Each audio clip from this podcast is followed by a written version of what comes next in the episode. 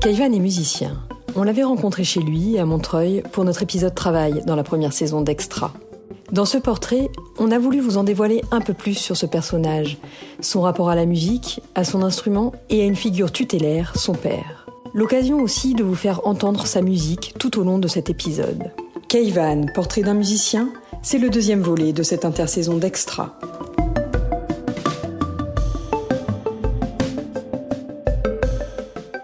Y a des histoires magnifiques. Il y a, un, maître flûtiste indien qui s'appelle Shorazia, mais qui est vraiment une, légende un peu de la, musique classique indienne. Il était d'une famille de, lutteurs et lui, il entend la flûte à la radio d'un grand maître et il dit Mais c'est pas possible, c'est sublime, je veux faire de la flûte. Et, on lui interdit. On lui dit Mais non, mais c'est juste, tu ne vas pas toucher cet instrument. Donc il se cache avec sa flûte pour bosser. Et puis euh, à un moment donné, euh, il va voir le maître, le maître l'entend, il, est stupéfait, il accepte que ce, jeune garçon soit, devienne son élève. Et il va devenir Harry Prasad la légende de la, de la flûte bansuri, la flûte indienne.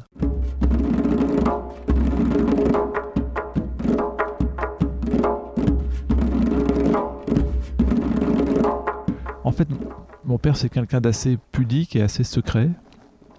Et c'est peut-être même l'une des clés qui, a fait que finalement, euh, on est allé vers. Euh, parce qu'avec mon frère, on travaille tous les deux la même percussion que, que lui joue.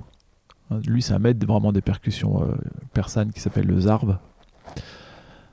Et, c'est vrai que depuis qu'on est enfant, on, l'a toujours entendu travailler à la maison, faire ses gammes. Parfois même quand on regardait des films, il se mettait dans un coin, il regardait le film, mais tout en, faisant ses gammes avec l'instrument. Et puis on a des souvenirs extraordinaires, enfants, de, de soirées où on s'endorme. ça jouait dans la maison avec des maîtres de musique iranienne, et puis... Euh, voilà, on était sur les coussins, on s'endormait, ça jouait. C'était vraiment des grands musiciens dans une atmosphère très chaleureuse, très, euh, très intime. C'est des souvenirs euh, incroyables.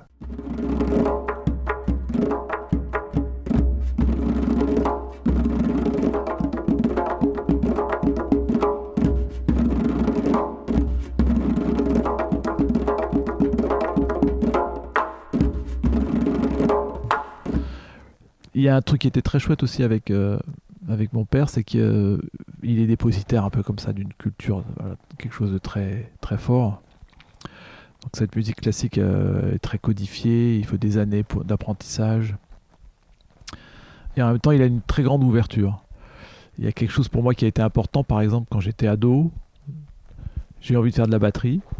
Et je lui ai dit, j'aimerais bien faire de la batterie, j'ai vraiment envie de travailler ça. Et euh, dans les deux, trois mois qui venaient, euh, il, il s'est débrouillé pour, euh, pour m'acheter une batterie. On vivait dans les Alpes d'Haute-Provence. Et il y avait de l'espace pour travailler. Et si tu veux, alors que lui était dépositaire d'une culture, d'une tradition, avec un tambour, il aurait pu éventuellement mal prendre le fait que j'ai envie de faire de la batterie qui est quand même complètement occidentale. Et, pas du tout, au contraire. Mais donc, voilà, on a, on a à la fois eu ce, père qui travaillait à la maison, qui faisait ses gammes, puis aussi les concerts qu'on allait voir, où il jouait. Alors c'est marrant parce que ces concerts, en tout cas moi personnellement, euh, ça m'ennuie. Je trouve ça plutôt ennuyeux. C'était des concerts où que j'avais pu aller voir quand j'avais 7, 8, 9, 10 ans. Et au bout d'un quart d'heure, j'étais sorti parce que je trouvais ça vraiment pas intéressant. Il y a une espèce de virage vers 16-17 ans d'ailleurs où où j'ai commencé à écouter, à l'époque c'était des cassettes, tu sais, euh, des cassettes audio, quoi, où on, et j'écoutais les concerts qu'il avait fait, toujours avec des, grands maîtres iraniens de, musique savante euh, classique. Et je me souviens d'avoir eu énormément d'émotions et d'être vraiment bouleversé par cette musique.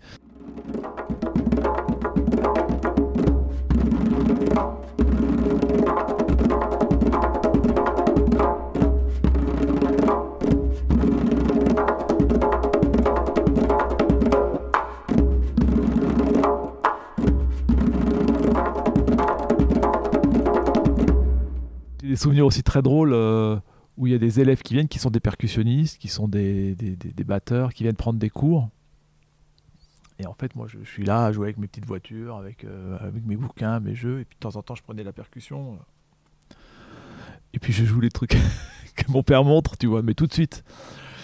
Et les mecs étaient souvent verts. Et en fait, moi, c'était pas, c'était pas du tout, euh, j'avais pas du tout envie de, enfin, c'était, voilà, je, je, réfléchissais pas quoi. C'était juste que j'avais tellement entendu ces rythmes et parfois même, avant qu'ils jouent les rythmes suivants, j'imaginais déjà quels quel, quel allaient être les rythmes, et c'était cela.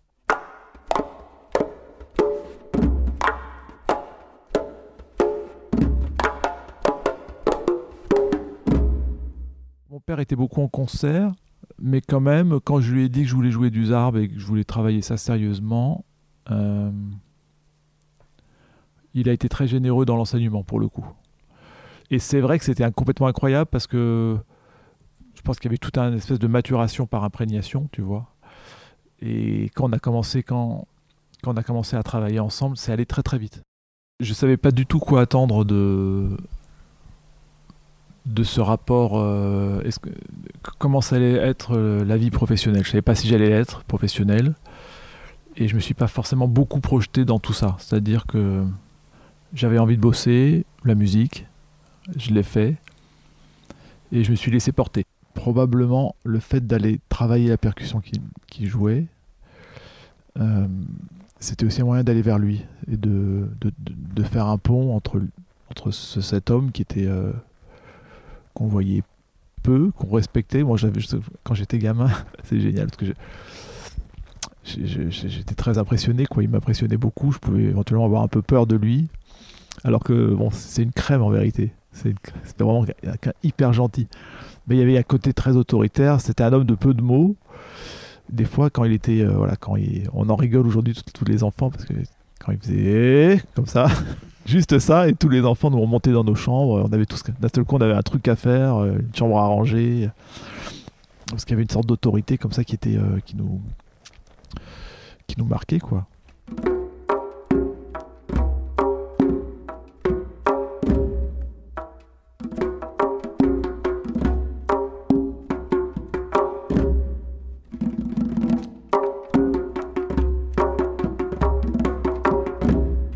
Quand même des souvenirs de moments où ça a été compliqué à la maison financièrement. Euh, donc, euh, et j'ai des souvenirs, par exemple, à un moment donné, il était embauché par Peter Brook. Donc, il, a, il était dans une pièce qui s'appelle le Mahabharata. Et là, d'un seul coup, il s'est mis à, tourner dans le monde entier. Et, surtout, il avait, on avait une visibilité sur plus d'un an, sur plus, de, enfin, sur plus de quelques mois.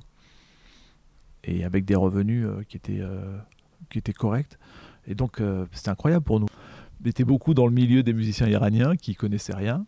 Et donc, on a commencé à bosser en trio familial avec mon frère et mon père, à un moment donné, on jouait énormément. Et là, il a pu devenir intermittent. Il n'en revenait pas, quoi. C'était génial. On était contents aussi. Et, soit mon frère ou moi, il y avait une sorte de. Peut-être pas de fierté, mais on, était content d'avoir pu, lui donner ce, statut, qu'il obtienne ce statut.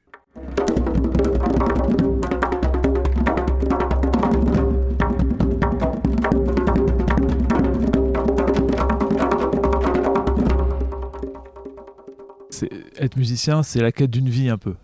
C'est vraiment. Euh, et c'est plus que la quête d'une vie, c'est apprendre la vie. Une manière d'apprendre la vie.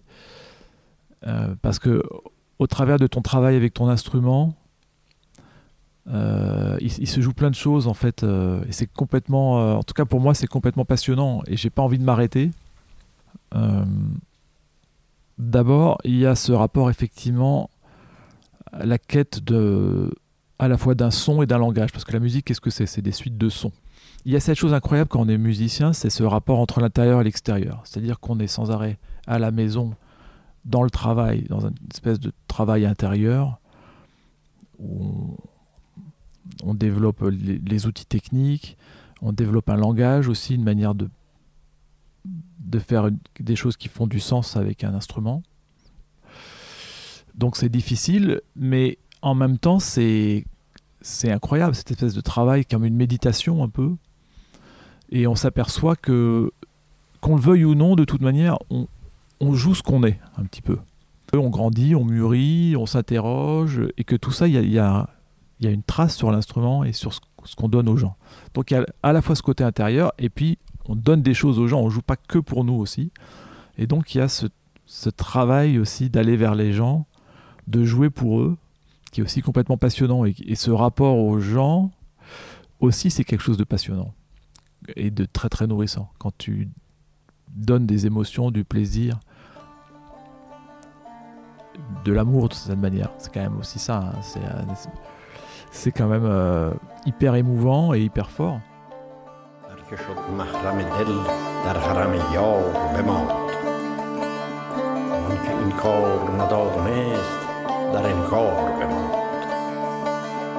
اگر از پرده برون شد دل من عیب مکن شکر ایزد که نه در پرده پندار بماند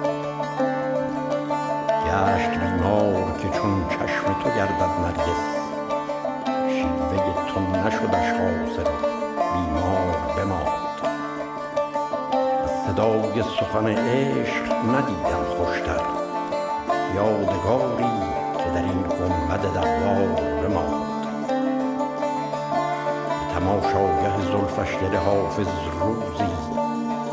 شد که باز آید و جاوید گرفتار بماند.